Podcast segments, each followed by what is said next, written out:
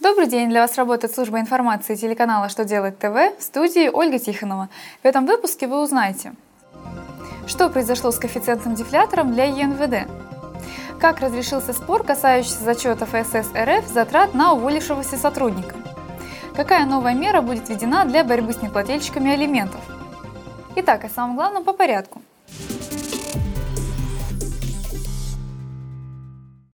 Начнем с хороших новостей для плательщиков ЕНВД. Принято решение не увеличивать в 2016 году единый налог на вмененный доход. Поэтому Министерству экономического развития пришлось скорректировать свой приказ об установлении коэффициентов дефляторов на 2016 год. По сравнению с прошлым годом коэффициент дефлятор по ЕНВД не изменится и составит 1,798 тысячных.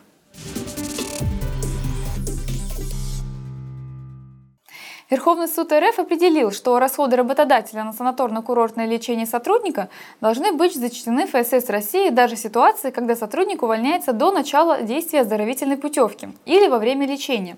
Суд указал, что законодательство не предусматривает возможности аннулирования путевки или прерывания санаторно-курортного лечения по путевке, выданной предприятием своему работнику, в случае прекращения трудовых отношений работника с предприятием после ее получения и до окончания санаторно-курортного лечения. Также не предусмотрены возможности возможности отказа фонда в принятии к зачету расходов на санаторно-курортное лечение работников предприятия по этому основанию.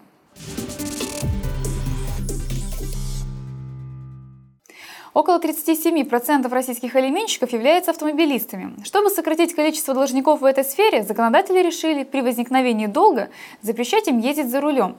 Соответствующий закон принят в третьем чтении. Неплательщиков алиментов будут лишать права управления на все виды транспорта. Исключение составят те, кто задолжал менее 10 тысяч рублей, и те, для кого транспорт является источником дохода, а также инвалиды и должники, имеющие на иждивении инвалида первой или второй группы.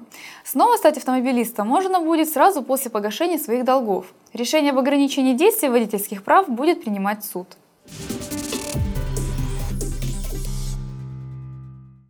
На этом у меня вся информация. Благодарю вас за внимание до новых встреч!